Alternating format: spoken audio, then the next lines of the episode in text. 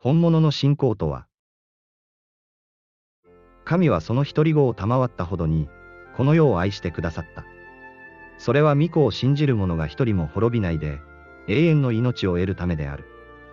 聖書は、御子であるイエス・キリストを信じるなら、その人は永遠の命を得るのだと教えています。なんという恵みでしょう。しかし注意してください。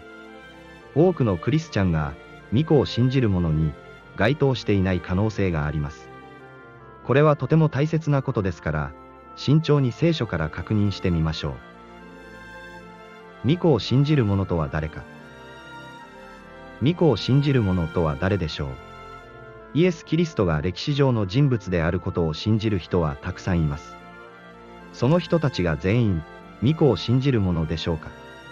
もちろん違いますね。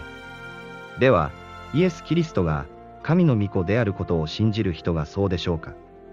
それだと答える方もいるかもしれません。しかし、冷静に考えてみてください。それなら、悪霊どもも、巫女を信じる者ということになってしまいます。すると、汚れた悪霊に疲れた人が街道にいて、大声で叫び出した。ああ、ナザレのイエスよ、あなたは私たちと何の関わりがあるのです。私たちを滅ぼしに来られたのですか？あなたがどなたであるか、分かっています。神の聖者です。陸に上がられると、その町の人で、悪霊に疲れて長い間着物も着ず、家に着かないで墓場にばかりいた人に出会われた。この人がイエスを見て叫び出し、見舞いにひれ伏して大声で言った。意図高き神の子、イエスよ、あなたは私と何の関わりがあるのです。お願いです。私を苦しめないでください。悪霊どもでさえ、信じている。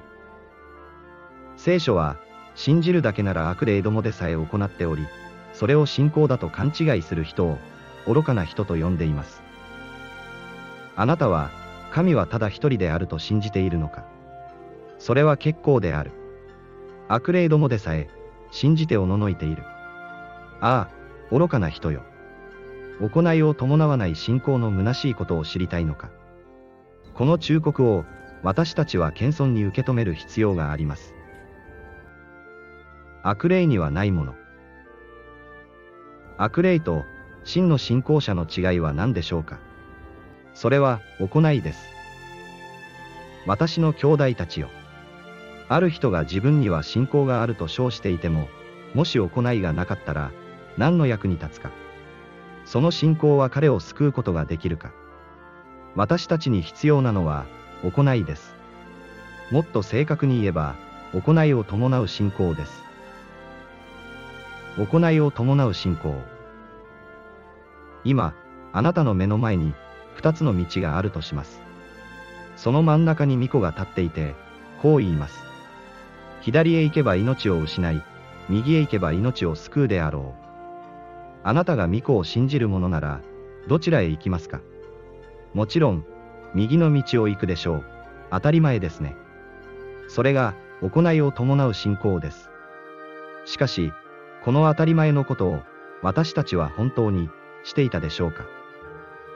自分の命を救おうと思う者はそれを失い、私のため、また福音のために、自分の命を失う者は、それを救うであろう。命を失う道と、命を救う道について書かれています。